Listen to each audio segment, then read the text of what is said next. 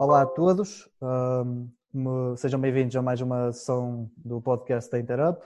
O meu nome é Pedro Moraes, sou um estudante do terceiro ano de Engenharia Mecânica na FEUP. Uh, vamos dar continuidade ao, ao Let's Talk, edição de Travelers. O nosso convidado hoje é o João Paulo, tem 56 anos e é o primeiro e único português a ter viajado por todos os países uh, membros das Nações Unidas, os 193.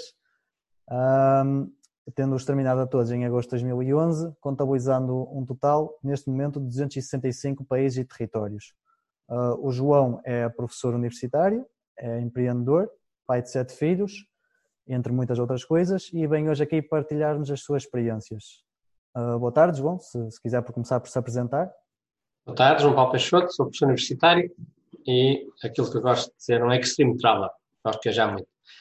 Uh, sou, sou de Braga, vim para o Porto estudar, uh, fiz o curso na Faculdade de Economia uh, e depois a minha vida toda dei aulas e, portanto, simultaneamente, agora dou na Atlantic Business School, onde sou o presidente, e simultaneamente, portanto, viajo. Só uma pequena correção, eu não fui o único português a, a, viajar a todos os países. Não, já houve mais duas pessoas que foram, meus grandes amigos Luís Amaral e Filipe Gaspar, que foram e, portanto, também já, já, já foram a todos os países do mundo penso que também há um, um senhor chamado Nuno Lobito que também já foi a todos os países do mundo. Ótimo, por acaso não tenho essa informação. Ah, e há outro, de Braga também, o Arthur eh, de Braga, que também já foi. Arthur, eh, Lisboa de Braga, portanto também já foi, portanto somos quatro ou cinco a já ter a terminar. Ótimo, a representar Portugal. É. Pronto. Um, bem, se o João, podemos começar por uh, o que é que é pessoalmente para o João uh, viajar? O que é, como é que você define viajar? Uh, ora bem, não foi sempre assim. Eu comecei a viajar e depois aos poucos tornou-se uma parte de mim. E portanto viajar é uma parte da minha vida. É como eu tenho a minha vida familiar, tenho a minha vida profissional, tenho a minha vida de viagem. Então faz, faz parte de mim. Uh, e o, o que é que o motiva a viajar? O, o que é que lhe faz uh, dar assim um clique na cabeça? Vou até aquele sítio remoto ou até conhecido, como o que o João decidir, e quero, quero conhecer, quero uh, interiorizar-me naquela cultura. Pois, portanto, podemos ver com romantismo ou, ou de outra forma. Com romantismo, portanto, é, é, é realmente gostar de conhecer o mundo. Uh, agora, muita gente diz que eu sou maluco, se calhar é uma doença, e portanto, do outro lado, não é romantismo, é doença. Eu gosto de pensar que é romantismo, realmente conhecer o mundo.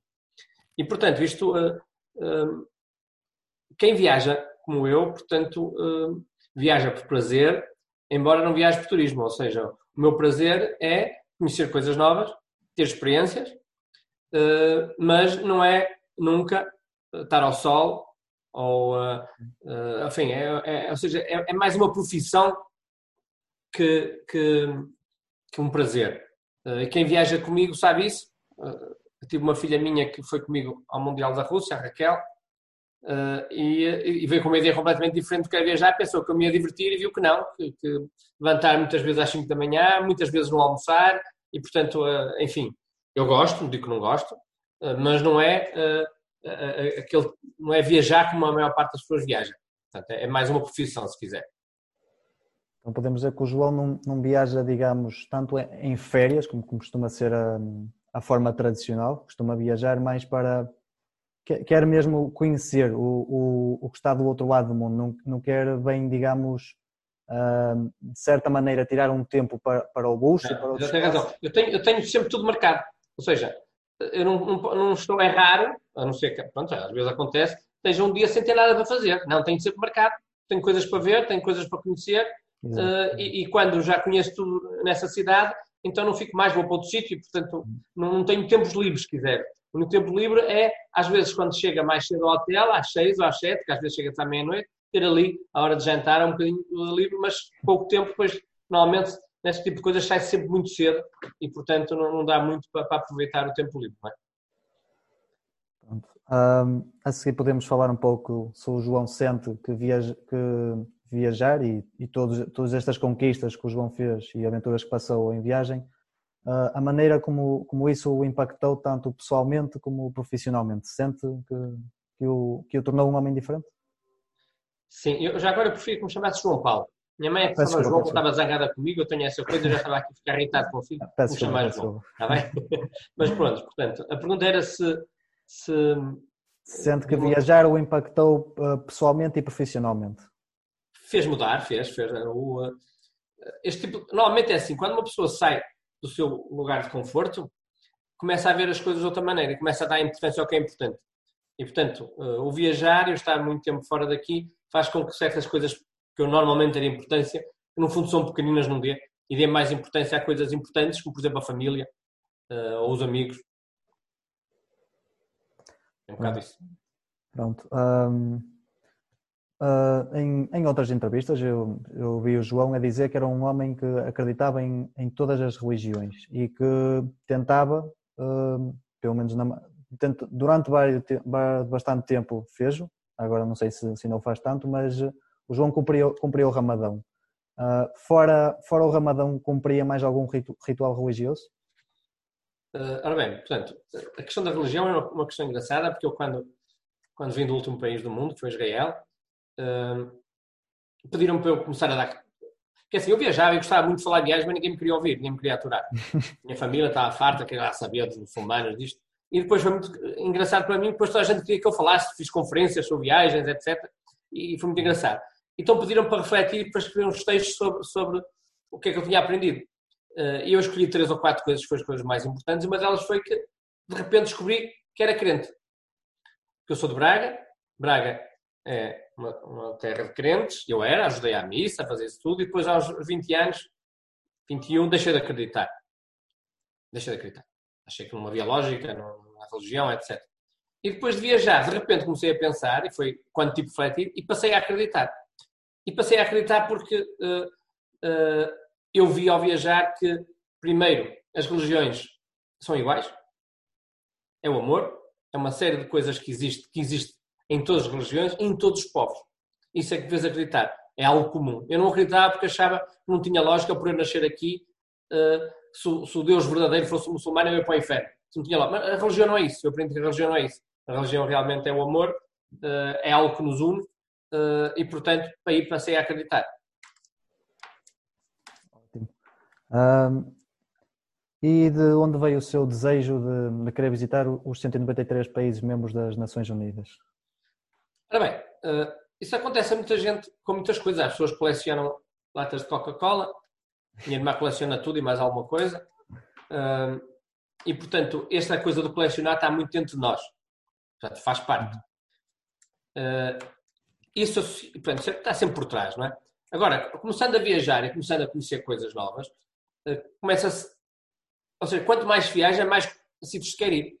Porque uma pessoa viaja, conhece alguém que tem aquilo e vê, e, vê, e vê na televisão isto e vê um artigo sobre aquilo, portanto, quer ir a muitos sítios. E, portanto, ao viajar isso, portanto, a que sítios é que eu vou? Ora bem, vou começar a ver países diferentes. Portanto, surge naturalmente quem viaja muito, o objetivo ser ir a países diferentes. E, portanto, e mesmo porque há surpresas agradáveis e desagradáveis. Há sítios que se vai porque eu, eu, eu, no princípio fazia assim, depois deixei de fazer assim. Não vou àquele país porque não deve prestar. Ou àquele que gosto muito. E aconteceu muitas coisas ao contrário.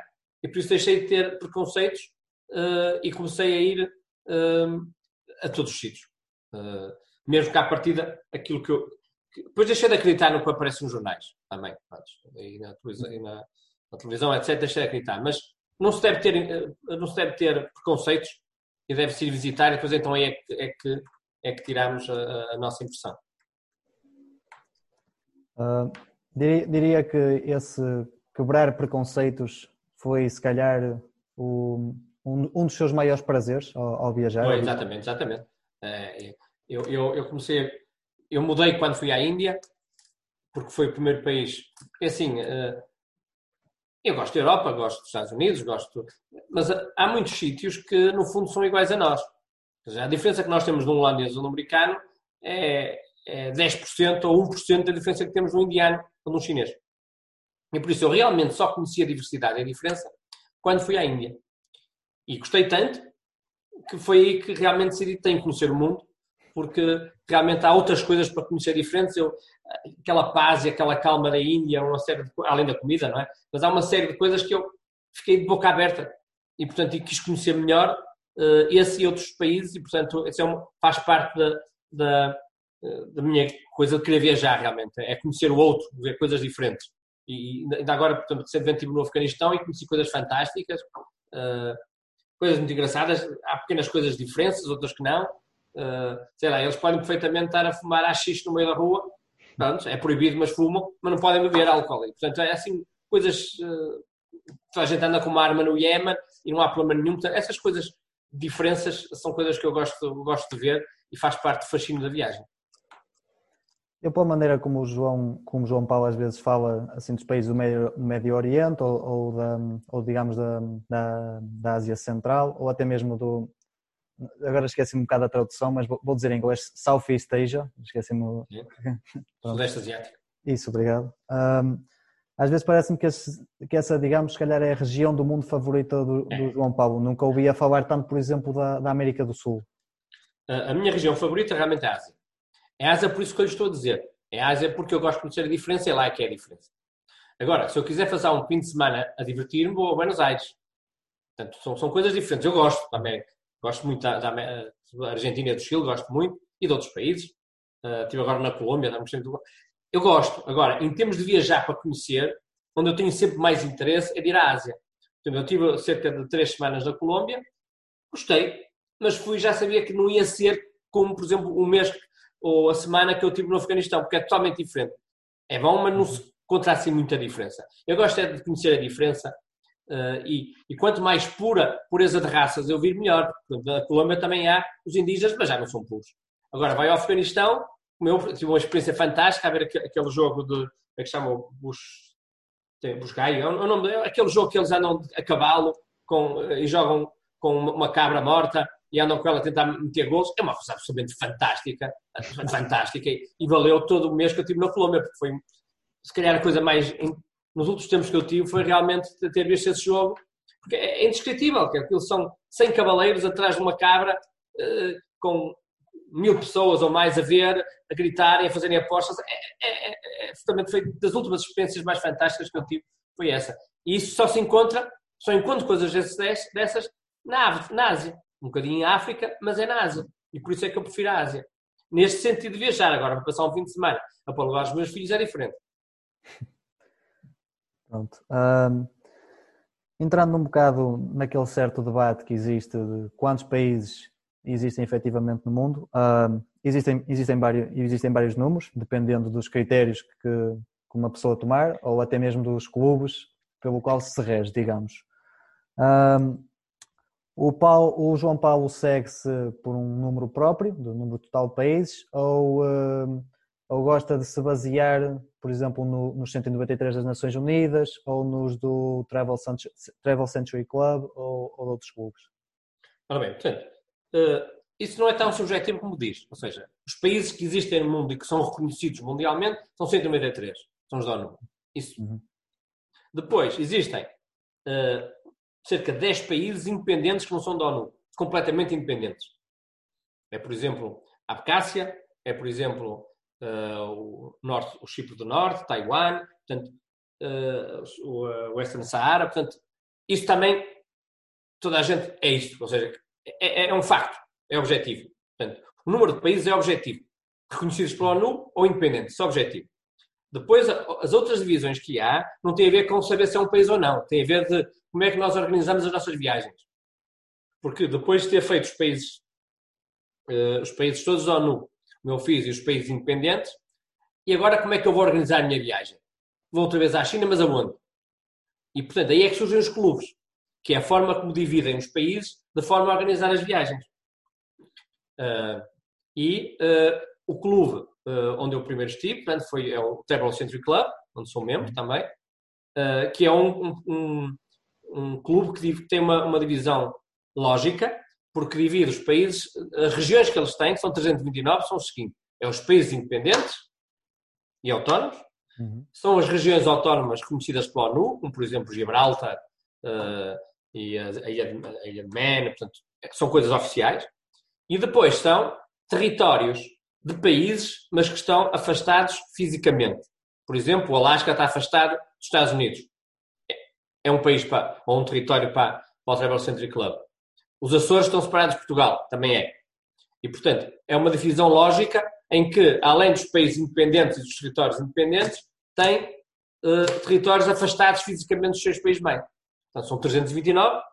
Nesta altura é o objetivo que eu estou uh, mais a tentar.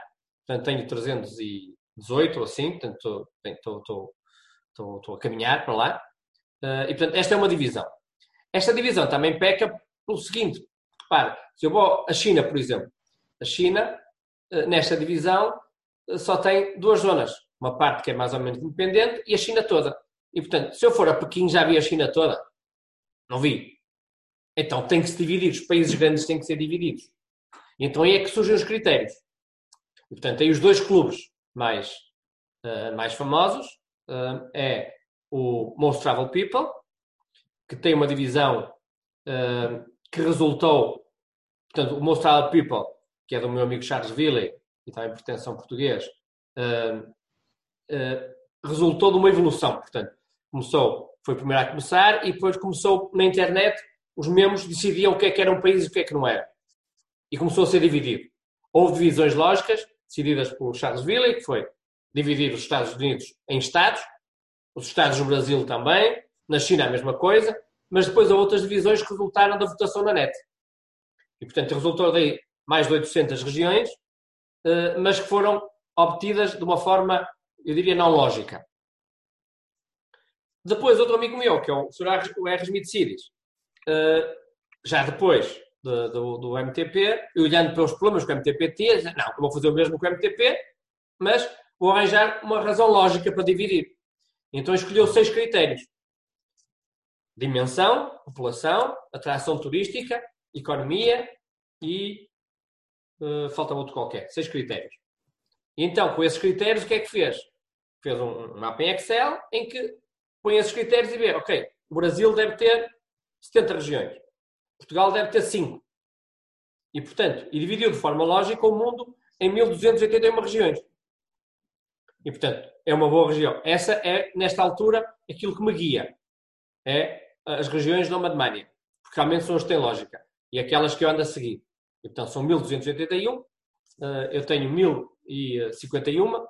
E, portanto, eh, estou a caminhar para ver o mundo todo. E se olhar para, para, se olhar para o que eu aconselho a olhar para, para, no site de Nomadmania, realmente vê-se o mundo dividido e tem as quadrículas e a pessoa põe onde foi e vê o que falta. E, portanto, é interessante. Depois, além da divisão, é para saber o que é que eu vou lá fazer. E, portanto, ok, os Estados Unidos estão divididos em 80 regiões. O que é que eu vou fazer a cada região? Vou lá pôr o pé? Agora, aí cada um tem os, os seus, cada viajante tem as suas regras. Por exemplo, eu gosto de dormir sempre na região, gosto de ver os, os sites da Unesco todos da região, comer a comida da região. Portanto, há uma série de coisas que cada um tem e cada um faz uh, ver as pontes. Eu gosto de ver pontes, gosto de ver igrejas, gosto ver castelos. Portanto, há uma série de coisas que cada um faz para ir ver e que isso é que enche as viagens. Ir a um sítio, estar lá, uh, ir a um hotel, ir embora, não é ver o sítio. E por isso é que, como normalmente uh, eu tenho pouco tempo, e quando vou a um sítio já levo os sítios que quero ver. Já sei à partida, quero ver estes castelos, quero ver estes sites honestos, quero ver estas igrejas, por isso é que nunca tenho tempo. E diria quanto tempo, uma estimativa de tempo costuma gastar em, em cada país ou região que, em que costuma, costuma visitar? É, é, é totalmente, depende das regiões. Há regiões que não têm nada para ver, há regiões que têm muito para ver, não, não, não há nenhuma regra. É, é, só em função daquilo que eu quero ver na região. Portanto, não, não, então, não tenho nenhuma regra. Um, um, tempo mínimo costuma gastar. Isso tem mais ou menos uma, uma ideia? Das regiões? Dois Sim. dias, não é? Pronto. Um, um, de seguida podemos falar se. Já agora uma coisa, o que é interessante também é viajar entre regiões sem ser de avião. Ou seja, andar entre as regiões de carro, ou às vezes comboio, é muito interessante uh, e conhece e vê-se muita coisa. Nos comboios conhece muita gente, por exemplo. Muito bem. Um, há bocado referiu que Israel foi o, foi o seu último país, para completar a lista dos 193. Uh, ah, sabendo o que sabe agora, manteria Israel como o seu último país ou teria escolhido um outro país que lhe fosse mais especial? Ora bem, eh, eu antes de ir num país, portanto, a Índia é especial, por exemplo. A Indonésia é o meu país preferido. Se calhar escolher para o último, mas escolher para o último o mais preferido também não é uma boa lógica, não é? E portanto, eu não sei muito bem o que diga. Uh, mas, por exemplo, a Nova Alemanha, que é o clube que ando a seguir, eu se vier a acabar na Alemanha já escolhi qual é a última região. São as Astúrias. Nunca fui às Astúrias. Fiquei aqui ao lado, foi onde começou Portugal e, portanto, um dia que acaba a Nova Alemanha, é as Astúrias, é pequenino, está ali.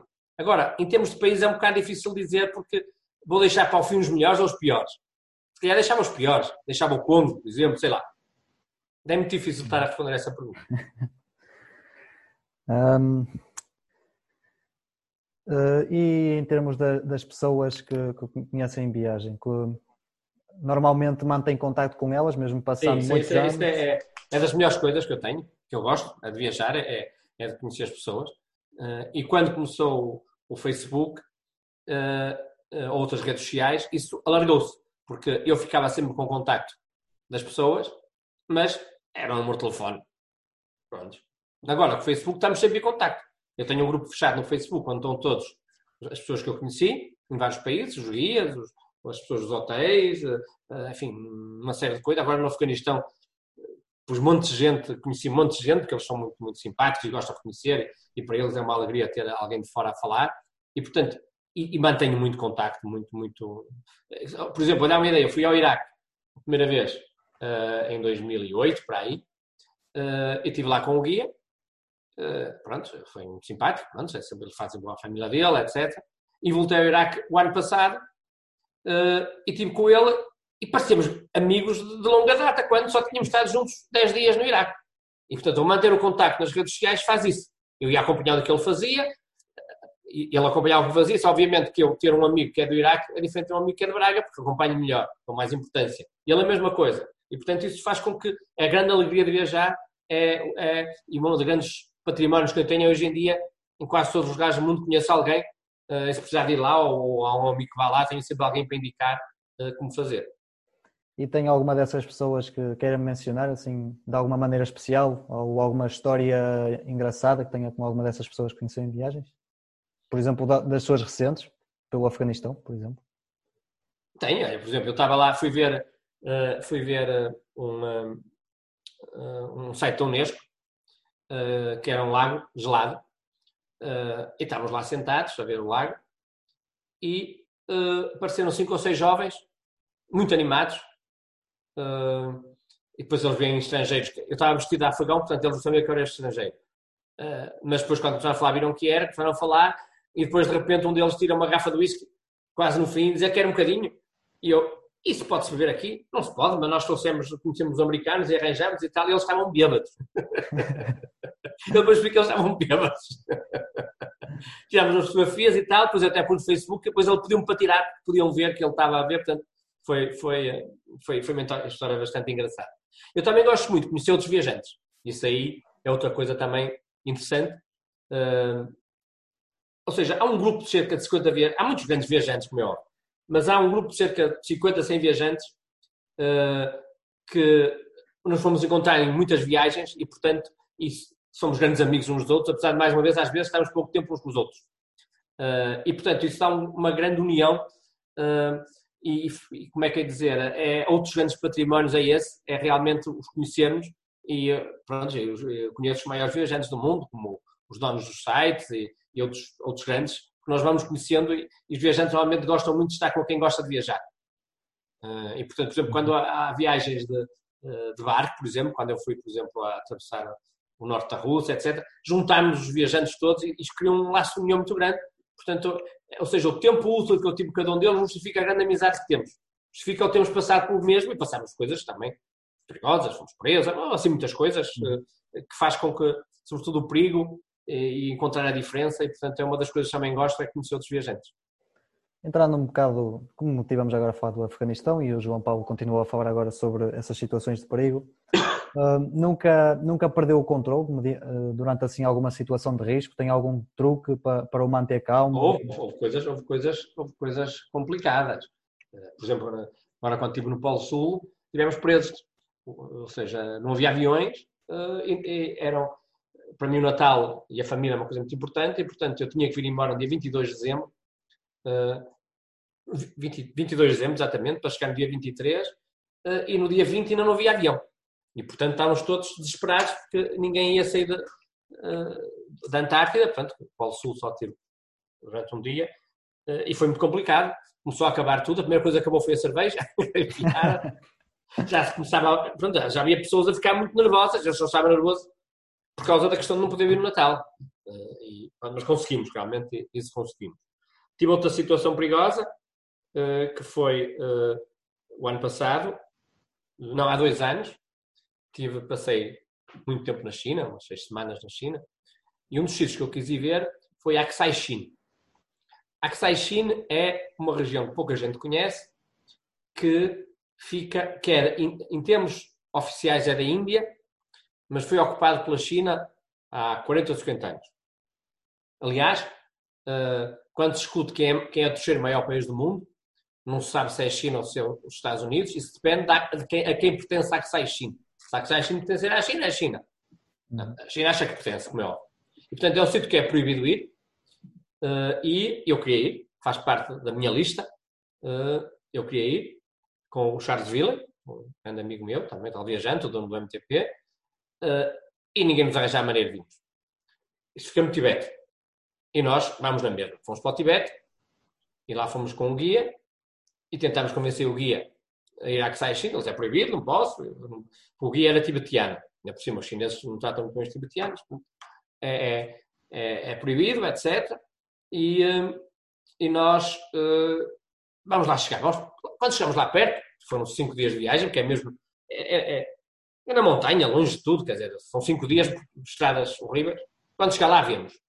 E quando chegamos lá, lá o convencemos, uh, porque por sorte a Aksai Chin, uma parte da Aksai Chin pertence ao Tibete, e ele, enquanto pertencia ao Tibete, podia ir. Quer dizer, é proibido, mas tinha a desculpa de pertencer ao Tibete. E portanto nós resolvemos ir a, lá o convencemos de ir ao motorista a ir à Aksai Chin. Então chegámos perto da Aksai Chin e estava um. Passámos muitas coisas chinesas, uma coisa grande chinesa, e nós dissemos que íamos ver o lago, que ainda não era em Aksai Chin, deixaram-nos ir, e nós todos contentes vamos para Aksai Chin. E na última curva, antes de entrar em Aksai Chin, estavam lá militares chineses que nos rodearam, uma metralhadora, em uns 20. E nós começámos logo a apanhar tudo que tínhamos gravado, porque com a China não se brinca. Uh, ficámos mesmo com medo, não sabemos o que íamos fazer. E eles não falavam inglês, como é óbvio. O guia lá foi falar com eles.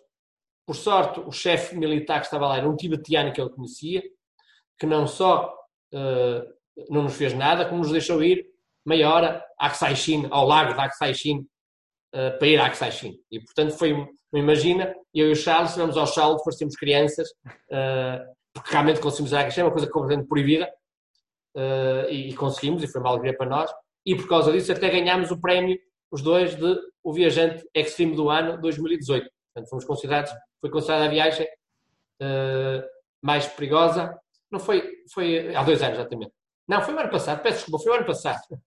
foi o ano passado.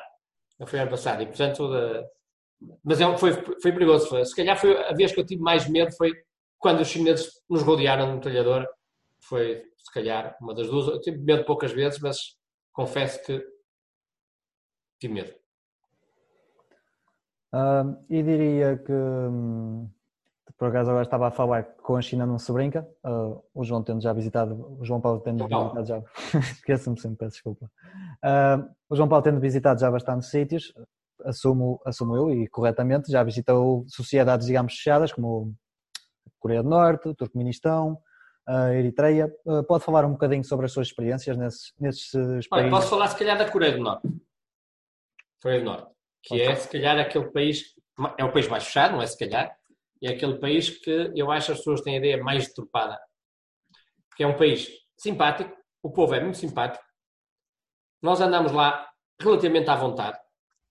Tivemos fotografias, então, obviamente que é, um, é, uma ditadura, é uma ditadura, não há dúvida, mas hum, o povo, a maior parte, gosta do líder.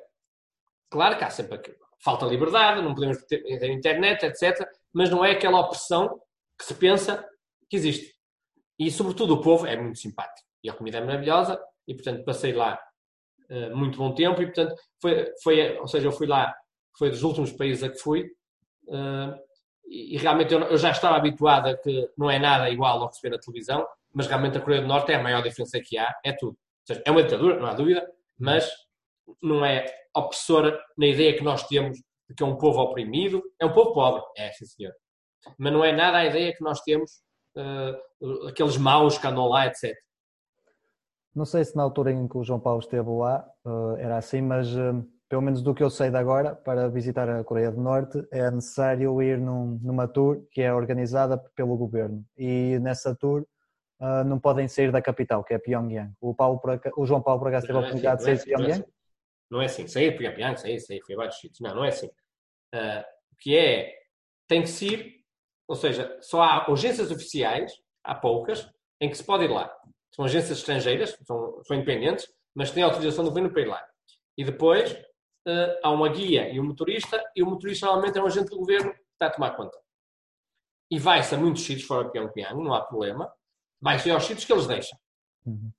Portanto, não se vai a todo lado. Tem que ser com uma coisa marcada. Mas, por minha experiência, onde se quer ir, eles deixam. E, nos sítios onde está, está-se à vontade a falar com as pessoas. Ou seja, não é vamos ali ver aquele momento e metemos ninguém à volta. E... Não. Tipo, falámos com muitas pessoas lá, os que falavam inglês, etc. E, portanto, trocámos impressões, falámos sobre a bomba nuclear, sobre tudo, e portanto é controlado, mas não é aquela coisa de, de, de, que se pensa, de, como disse, que se pode sair daqui ou dali, não é bem assim. Muito bem. Uh, voltando um bocadinho outra vez ao tema de, das suas fases finais, quando terminou os 193, uh, na altura em que o João Paulo estava, estava prestes a terminá-los, uh, apareceu assim um bocadinho de repente um, um novo país, que é, que é, o Sudão do Sul. Uh, como é que foi, digamos, é, não quero dizer pressa, porque nunca me pareceu que o João Paulo tivesse assim algum deadline para, para terminá-los todos, mas como é, como é que foi essa, essa coisa de, de visitar um país acabadinho de pois, ter de forno, eu, fui, fui ver, eu Sudão do Sul fui ver à pressa pelo seguinte, que já tinha planeado tudo para ir a Israel, estava tudo marcado, uh, e de repente apareceu o Sudão. Eu tive que encaixá-lo, porque não estava para alterar tudo.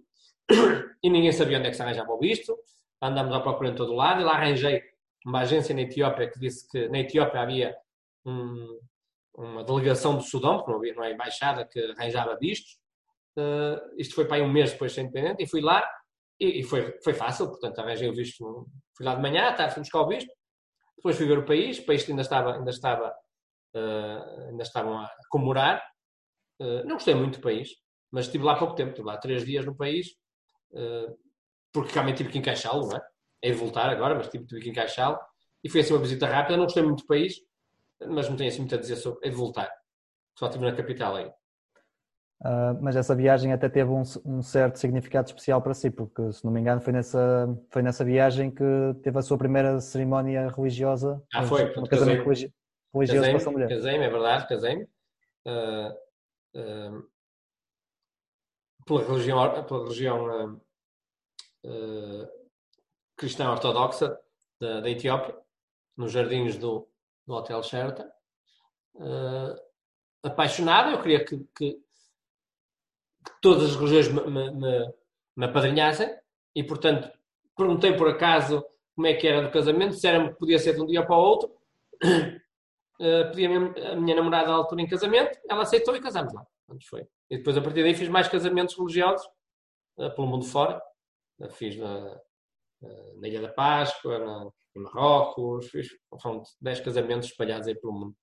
Mas tem muito a ver com a questão da religião, de eu achar, obviamente que, pronto, que, é, que é simbólico, não é? Uhum. Uh, mas, uh, mas as religiões eu nelas todas, portanto qualquer uma pode apadrinhar um amor.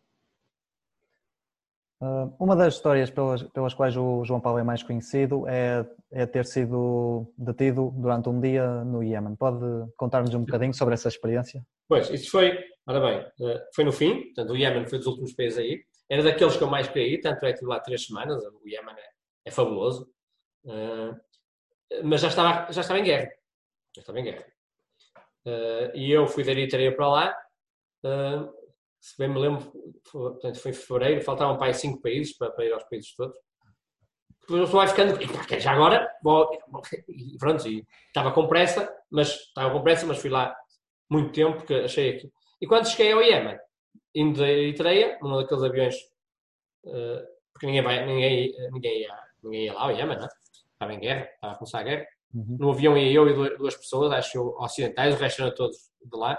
E chegámos e o senhor disse: Não, nós estamos em guerra, você tem que ir embora. A mim e aos outros. E os outros foram embora, foram no avião de Frankfurt para Frankfurt logo. Eu não quis, disse que não podia ir, tinha pago o meu visto, que ele me desse, insisti por todo lado, porque atrasava-me tudo, já tinha tudo planeado para atrasava-me tudo, insisti, insisti, e depois eles vieram, pediram um passaporte, e pronto, quando olharam para o passaporte eu percebi, vai acontecer, acontece muitas vezes, que é ver aqueles bichos todos, começam a desconfiar. Então levaram-me lá para uma sala e fizeram aquela cena toda com a lâmpada, com a, a lâmpada nos olhos, muito forte, a fazer perguntas, e depois havia um que era o, o, polícia meu amigo, havia outro que era o mau, aquele jogo que eles faziam, um insultava, dizia que eu ia preso, mais sair lá, depois o outro ia embora, e o outro oferecia-me um cigarro e falava do, do Ronaldo, e tiveram lá.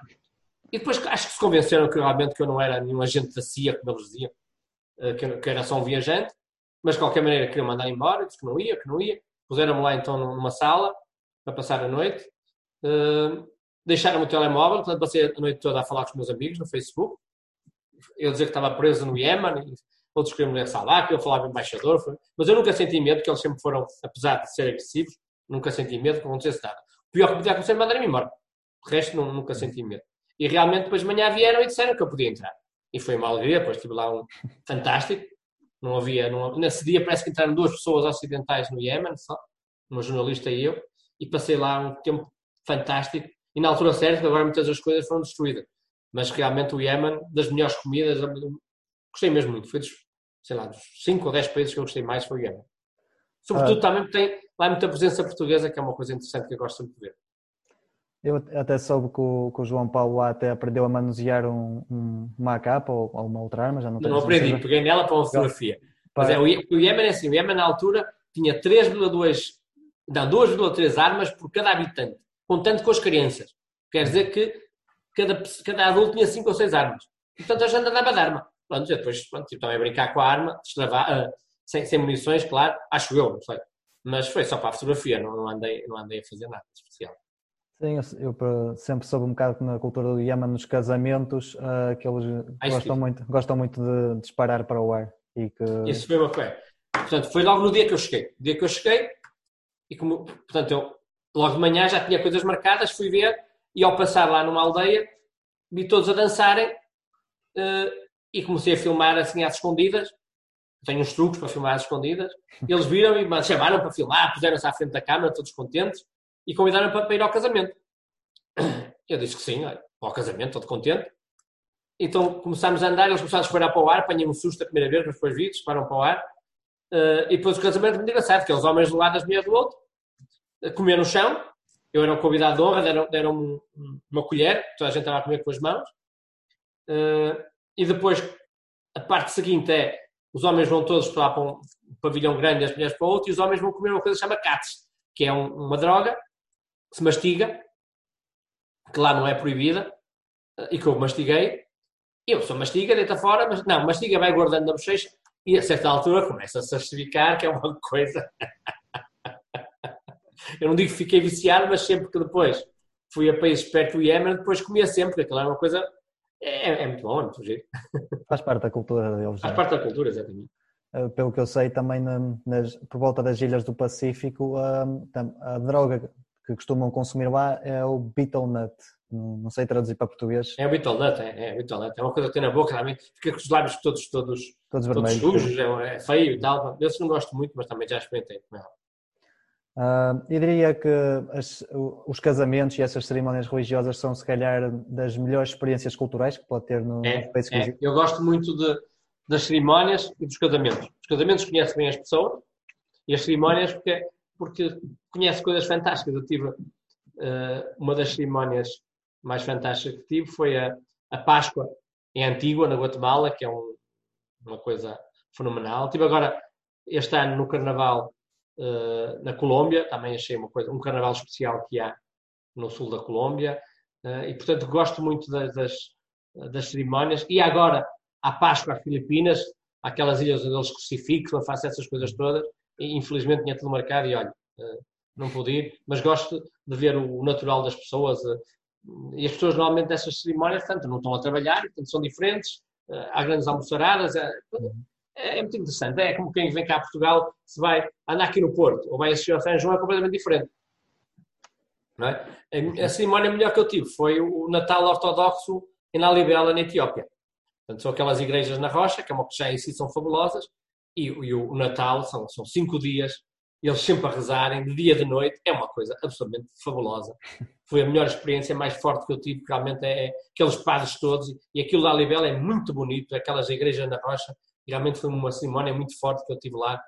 Uh, e, e, pronto, e, é, e uma das coisas que eu estou arrependido é quando comecei a viajar, não ser em função das cerimónias religiosas, e eh, já tinha ido a muitas mais cerimónias que o que fui. Uh, pouco, pouco tempo depois do, do, João Paulo ter terminado os 193 países, uh, chegou a fazer um, um rally pela, pela Ásia Central com o seu amigo João, João Leitão, em 2012. Uh, em que, se não me engano, partiu de Budapeste e foi num, num, carro, num carro já, digamos, velho, apesar de ter levado os, os seus rearranjos para, para, se preparar para uma viagem destas. E nesse carro partiu de Budapeste para até o Tajiquistão, se não me engano. Uh, pode falar-nos um pouco. Pode, exato, pode... Foi uma experiência fantástica também. Muito cansativa, muito, mas fantástica. Uh, portanto, eu, eu, fui com o João Leitão. Uh, o carro foi um carro que nós comprámos na Hungria, artilhado mas um carro velho, um Ford. Uhum. Uh, e uh, era suposto nós passarmos da, da Hungria para, e passarmos pela, pela Ucrânia. Aconteceu foi que a maior parte dos nossos carros era carros de exportação, tinham dois na placa, e então nós passamos para, para a Ucrânia, e na Ucrânia cena vocês daqui não podem passar porque têm que deixar, sei lá, 5 mil euros, não, 20 mil euros e depois nós devolvemos à saída porque este carro é de importação, de exportação, não pode andar aqui. E nós sabemos que temos para mais ver o dinheiro, podemos ir embora e nos deixaram ir para trás. Viemos lá ah, uma tarde inteira, lá nos deixaram ir embora para a Hungria, depois a única solução era ou desistir, ou ir para a Lituânia, ou pela Turquia. E, portanto, e nós, eu e João, fomos para a Turquia, fizemos um desvio de mais de 4 ou 5 mil quilómetros, uh, e que tivemos que ir sem dormir, ou antes, a revezar-nos. Um dormia, outro conduzia, para conseguirmos apanhar os outros do rally à frente, porque havia alguns que for, tinham ido sem, sem ter que se viar. E, portanto, e foi sempre a dar E o resto do rally foi também sempre a dar e foi uma experiência fenomenal. Andámos por sítios, porque eram, eram aqueles rallies em que só dizem vocês têm que vir ter aqui neste dia, mas não dão, portanto, não, não, não, dizem por onde é que vamos. E, portanto, fizemos, passámos por sítios fantásticos, uh, tivemos presos lá com o carro, eh, lá num sítio que não saía. Fizemos coisas absolutamente fenomenais, uh, tudo em 10 dias. Uh, e depois, no fim, pronto, demos o carro bom, e deixámos lá o carro e viemos embora. Mas foi, foi, foi uma experiência intensa. Ou seja, quando nós estamos sob pressão, sentimos coisas que. Ou seja, se eu tivesse feito aquilo sem ser um rally em 30 dias, teria sido totalmente diferente. Se calhar tinha visto mais algumas coisas, mas a experiência em si foi fabulosa com aquelas estradas uh, da Ásia Central. Foi, não volto a fazer porque é muito cansativo e já não tenho idades para isso, mas se voltasse atrás fazia outra vez, realmente foi, foi fantástico. Nessa viagem, o João Paulo até passou por, por zonas uh, no norte do, do, Afeganistão e, pelo que sei, na altura eram zonas um bocado complicadas. Por acaso não chegou a sentir algum, algum perigo ou algum receio de alguma coisa? Ou passou por essa. Afeganistão não fomos, não fomos ao Afeganistão. Ah, não passou? Ah, não passou. Ah. Uzbequistão, Tajiquistão, tivemos nesses sítios, mas nunca senti perigo, não. Na Rússia, passamos na, na, na Chechênia, tivemos na Chechênia, uh, fantástico, nunca tivemos, hum, nunca tivemos medo. Nunca, nunca sentimos perigo sequer. Uh, sei que no passado fevereiro o João Paulo fez, fez, algo que foi do género sete maratonas em sete continentes em, em sete ah, dias. Isso foi agora, muito bem. Foi muito engraçado. Fui convidado para, para participar na, nesta experiência fantástica, um grande amigo meu agora também, uh, que foi uh, em sete, portanto, ou seja, uma viagem marcada, o organizador tem um avião e, portanto, começar na Antártica, fazer uma maratona na Antártica, voar para Cape Town, fazer uma maratona em Cape Town, sempre a dormir no avião, depois ir para Perth, para a Austrália, uma maratona na Austrália, Dubai uma maratona no Dubai, Madrid maratona em Madrid, Fortaleza maratona em Fortaleza e cá Miami e eles fizeram todos.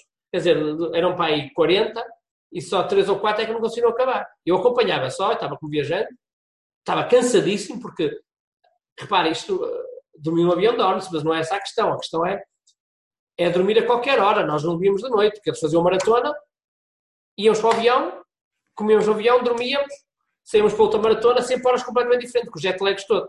E, portanto, foi muito, muito cansativo. Tive, depois de chegar, ainda tive uma semana cansado cá. Agora, e eles é que foram incríveis, que eles corriam a maratona a toda. Homens e mulheres, absolutamente incrível. Foi, lá está, o tal stress. Ou seja, na maior parte dos sítios já tinha estado, mas estar ali sob stress, sair, ir para o sítio da maratona, passar duas horas com a maratona, estar lá apoiá-los e vir embora, etc., foi-me dar uma experiência fabulosa. Muito bem.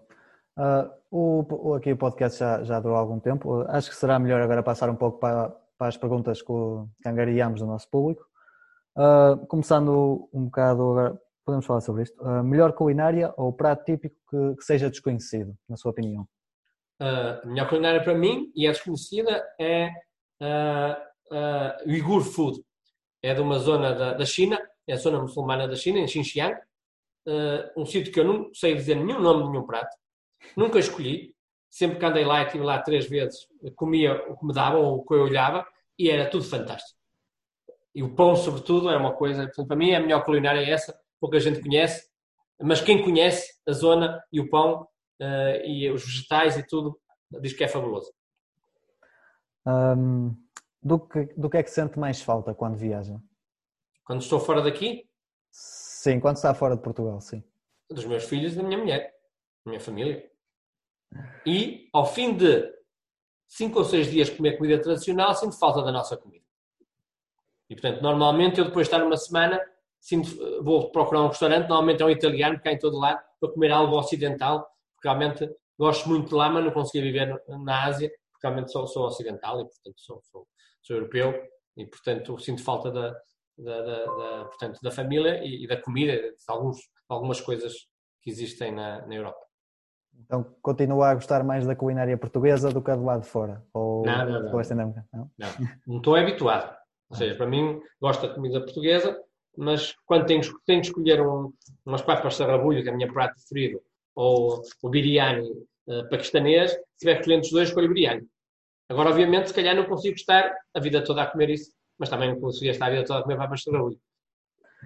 Um, ainda um bocado nesse tema, o que é que há em Portugal que não existe em, em mais lado nenhum, assim, algo característico de Portugal ou, ou dos portugueses? Olha, só para lhe dizer o seguinte, o R. Mitsidis, que é o dono da Nomad Money, uh, e que viveu o país, que viveu o mundo em 1200 regiões, com base e critérios, uhum. também classificou os países com base em, uh, penso eu, 15 critérios racionais, e classificou os países. Sim.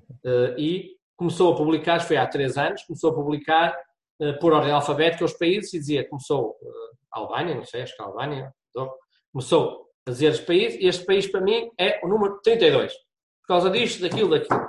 E então todos os dias, às vezes falhávamos, foi pondo os países. E quando chegou a Portugal disse, este é o país número um para mim. Para mim Portugal e para ele Portugal é o país preferido. Uh, por muitas razões que eu concordo, que é, é uma mistura de, de bem-estar com a natureza, com as pessoas, com a comida, com a tradição, uh, sobretudo as pessoas, que é o mais importante. Então é uma mistura de coisas que Portugal realmente tem, eu que viajei pelo mundo sei, e que realmente isto não há em lado nenhum. Por, exemplo, o povo mais simpático para mim, uh, se calhar o iraniano, uh, ou o Laos, o Camboja. E tem o povo, tem a comida, mas falta muitas outras coisas que nós não temos. E, portanto, um mix de tudo, eu concordo com o Eric, realmente que, que, Portugal é o melhor país do mundo. Um, Deixa-me ver cá outra. O que nunca lhe pode faltar ao realizar uma viagem? Telemóvel.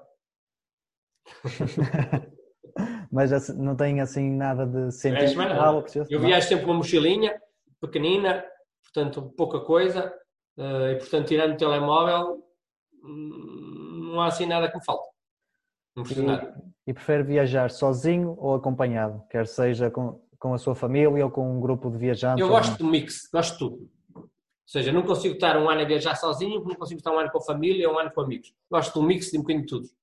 A minha viagem preferida, por exemplo, quando fui à China, estive sozinho, depois estive com um amigo, depois estive outra vez sozinho, depois estive com outro amigo. gosto de misturar. Por isso, Uh, por isso uh, é um mix. Uhum. Há tudo. Ou seja, sozinho é quando se conhece melhor as pessoas. Seja, quando viajo sozinho é quando eu conheço melhor toda a gente. Os sítios onde estou. É? Mas quando vou com um amigo também vou a outros sítios que não iria se fosse sozinho. Portanto, com a família, divirto-me estar com a família para mostrar as coisas aos meus. Portanto, com a minha mulher é a mesma coisa, que ela gosta de muitas coisas que eu gosto. Portanto, quer dizer, eu, eu gosto de tudo. Não posso dizer o que é que gosto mais de fazer. E como é que planeia as suas viagens, quer quando é sozinho, ou com a sua família, ou com um grupo de viajantes? Portanto, os sítios que eu gosto de ver, o tal site que eu falei há um bocado que é o Nomad Mania, tem uma coisa que se chama Series, ou séries, que uhum. tem a lista, tem cerca de 50 listas de coisas diferentes. Tem a lista dos sites da Unesco, dos castelos, das igrejas, das, das montanhas, dos lagos, etc. Tem 50 listas. Portanto, chego a um sítio, olho para essas listas, escolho o que gosto e esses são os sítios que eu quero ir. Tem alguma viagem que gostaria de repetir? Tem, tem, tem. E é, uma das, é um dos problemas quando é um viajante doente como eu, é que raramente se volta aos sítios. Há sítios que volta sempre, ficam a caminho, uh, tipo, a cidade do Cabo vai-se muitas vezes. Agora, ir outra vez aos sítios que eu fui da Índia, já não devo ir. Porque há outros sítios ainda que eu não fui e quero ir. E, portanto, eu gostava de voltar uh, à Indonésia outra vez, a alguns sítios que fui da Indonésia, que é o país que gosto mais, uh, à Índia também. Uh, gostava de ir outra vez à Etiópia, a Lalibela. Uh, gostava de ir outra vez ver o dragão do Komodo na Indonésia, que para mim é o animal mais fabuloso, mas são sítios que, que raramente se repetem. Portanto, prefiro nem pensar nisso. E agora, vendo o outro lado da moeda, tem alguma viagem que não voltaria a repetir? Uh, alguns países da África mais complicados, realmente que, que há tensão no ar, uh, na, na, na, na Western África, e que realmente que, enfim, uh, eventualmente vou repetir alguns deles, porque há alguns sítios que quero ver que ainda não vi, mas não são coisas que me, que me entusiasmem muito. Uh, e para terminar, uh, qual o destino mais romântico? Assim, para uma lua de mel, para mim, expressa um clichê, mas é o Tahiti. Uh, bora, bora. Continua a ser dos sítios que eu fui, o sítio mais paradisíaco para ir, porque realmente é fabuloso. Mistura tudo, mistura, mistura a natureza e os, e, os, indígenas lá com os prazeres ocidentais, que são, são fabulosos, não é? E portanto, assim, para uma lua de mel, o que eu aconselhava a pessoa que realmente puder é, é ir agora agora. Uh, pronto, uh, penso que uma, uma, última mensagem sua, só para, só para terminar, acho que já nos estendemos bastante. E uh, pronto, uma mensagem que você queira transmitir para todos os estudantes que nos vão estar a ouvir e que querem seguir as suas pegadas. É assim, não tenham preconceitos, não acreditem no que está nos jornais nem na televisão e pensem que aqueles povos muito maus que vocês pensem que são, tipo no Irão ou Cuba, são iguais a vocês. Têm família. O homem, eh, por exemplo, a ideia que temos da, da, da mulher, ser, uh, o homem fazer mal à mulher nos países resultados, é o contrário, elas mandam, como aqui, em casa são elas que mandam. Uh, e o amor familiar e tudo, isso existe nos outros lados. Portanto, não existe os maus, os outros e nós os bons, não é nada assim. Portanto, aconselho a que países não acreditar no que vem e tentem conhecer coisas novas.